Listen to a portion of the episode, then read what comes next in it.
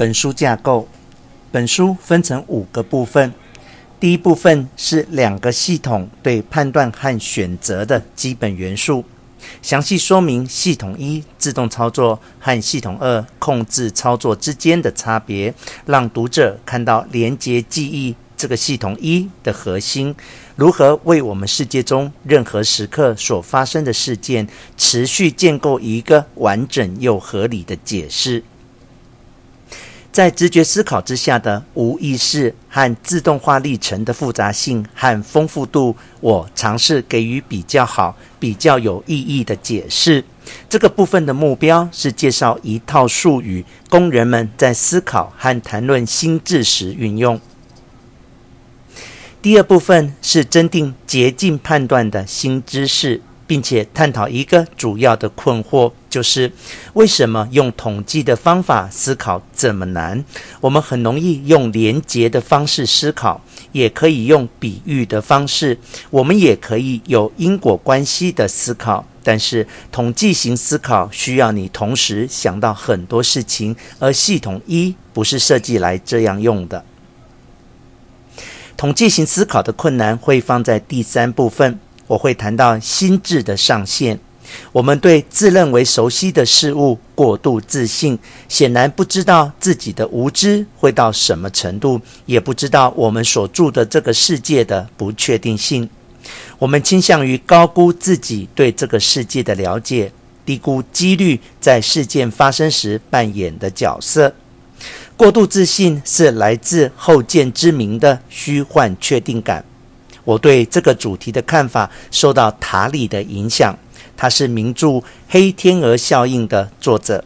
我希望在茶水间的闲聊能有智慧地探索过去学到的教训，以及拒绝后见之明的诱惑及确定性的错觉。第四部分是用经济学原则讨论决策的本质，以及经济代理人都是理性的假设。这部分提供了展望理论主要概念的最新看法。该理论是根据特维斯基和我在一九七九年发表的两个系统模式而来的。后面的章节会谈到人们脱离理性的几种选择方式。我谈到人们很不幸的都把问题当作独立事件来看待，用框架效应来做决定。这是指人们常选择非因果性的特质来做决定。这个观察可以用系统一的特质来解释，这对标准经济学的理性假设提出了严重的挑战。第五部分说明最新研究中经验自我和记忆自我之间的差异。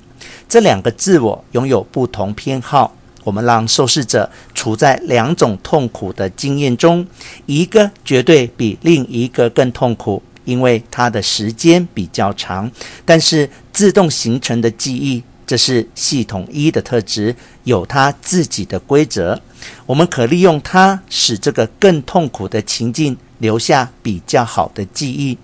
当受试者稍后选择要在经历哪一个情境时，他们会很自然受到记忆自我所引导，不让自己经验自我受不必要的痛苦。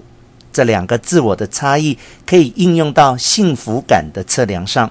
我们再一次发现，使经验自我快乐的东西，不见得能满足记忆自我。同一个身体里的两个自我如何追求快乐？这对个人以及幸福当作政策目标的社会都提出了一些难题。最后，我再总结讨论三种差异的意义及其可能的影响：一个是经验自我和记忆自我的差异。另一个是古典经济学和行为经济学上代理人概念的差异，这是从心理学中借用过来的。第三个是自动化的系统一和特异的系统二之间的差异。我会回头再谈有教育性闲聊的好处，以及哪些机构可以增进判断和决策的品质。我和特维斯基合写的两篇论文放在本书附录中。第一篇是不确定情况下的判断，这篇我在前面讲过了。第二篇是一九八四年发表的，总结了展望理论以及我们对框架效应的研究。这两篇文章是诺贝尔奖委员会在讨论我们的贡献时引用的文章。你可能会很讶异，觉得他们怎么这么简单？